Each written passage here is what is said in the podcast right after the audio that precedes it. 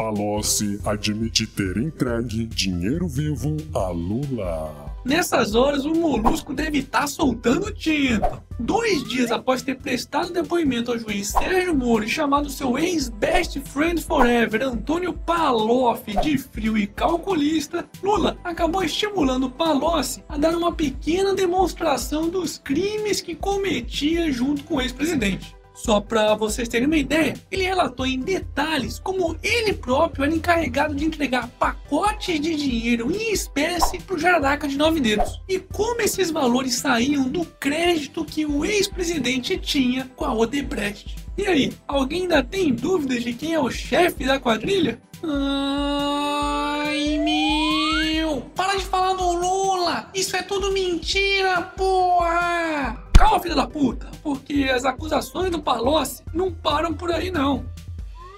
PT recebeu 50 milhões de reais na anulação da Castelo de Areia. Lembram da Operação Castelo de Areia deflagrada em 2009, onde a empreiteira Camargo Corrêa era investigada por um esquema de pagamento de propina a políticos, mas que em 2011 teve a sua continuidade misteriosamente anulada pelo STJ e posteriormente também pelo nosso querido STF em 2015, que afirmou que provas provas obtidas de fontes anônimas não poderiam ser usadas contra os bandidos nessa ação? Pois é, o Palocci resolveu revelar o que é que realmente aconteceu nessa história e afirmou que o presidente do STJ na época recebeu suborno para ajudar a melar essa operação. Além disso, o Partido dos Trabalhadores teria recebido 50 fucking milhões de reais em propina da empreiteira Camargo Correia para articulação dessa anulação. E que a atual presidente do partido, o PIG, ou seja, quer dizer, a senadora Gleisi Hoffmann, também teria se beneficiado do esquema, recebendo doações para sua campanha no Senado naquela época. E aí, sobrou alguma dúvida de que o PT era uma organização criminosa? Hashtag prende todo mundo. Momento. Jabá.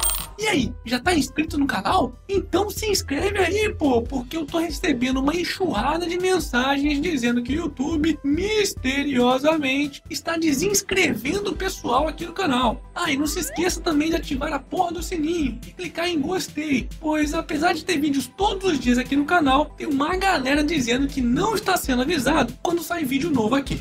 E aí, se inscreveu? Curtiu?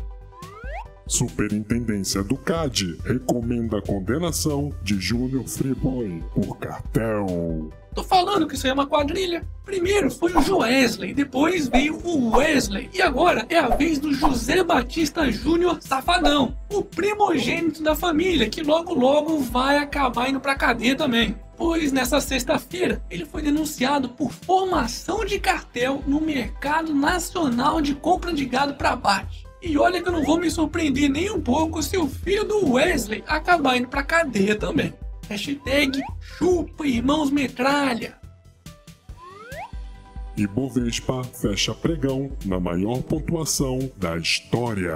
O Ibovespa, que é uma média ponderada das principais ações negociadas na Bolsa Brasileira, atingiu a marca inédita dos 75 mil pontos nessa sexta-feira. Essa já é a oitava semana seguida de ganhos, acumulando mais de 17% nesse período. Pois é, com a inflação cada vez mais baixa, redução da taxa básica de juros e o fim dos mandos e desmandos da petralhada na economia, não poderia ser diferente, né? Afinal de contas, nenhum investidor é maluco de colocar dinheiro em um país onde as estatais são usadas para maquiar dados econômicos e onde as empresas privadas têm que fazer esquemas com o governo para crescerem. Hashtag Dilma nunca mais. Gedel alega risco de estupro na Papuda e pede prisão domiciliar.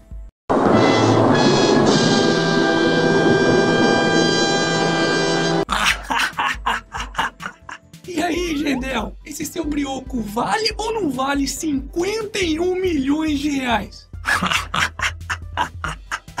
Acredite se quiser, a defesa do suíno Gedel Vieira Lima alegou risco de estupro. Isso mesmo, estupro na penitenciária da Papuda, onde esse vagabundo tá preso e pediu para que ele volte pro regime de prisão domiciliar em seu apartamento de luxo em Salvador. Tá de sacanagem, né? Aliás, cadê o pessoal que é contra a exposição do Santander para defender o pobre suíno da zoofilia, hein? Hashtag zoofilia não. E para finalizarmos essa edição, Bingo! O Rei das Manhãs é indicado pelo Brasil para disputar vaga no Oscar. Hum, sempre quis descabelar aquele palhaço. é mesmo, é. Parabéns! E esse foi mais um Otário News com as principais notícias do dia. E aí, curtiu? Então se inscreve nessa bagaça e regaceira nesse like. Não esquece, hein? Ah, e não se esqueça também de conferir os novos produtos na lojinha do canal do Otário. Eu vou deixar o link aqui na descrição do vídeo. E amanhã, quem sabe, tem mais.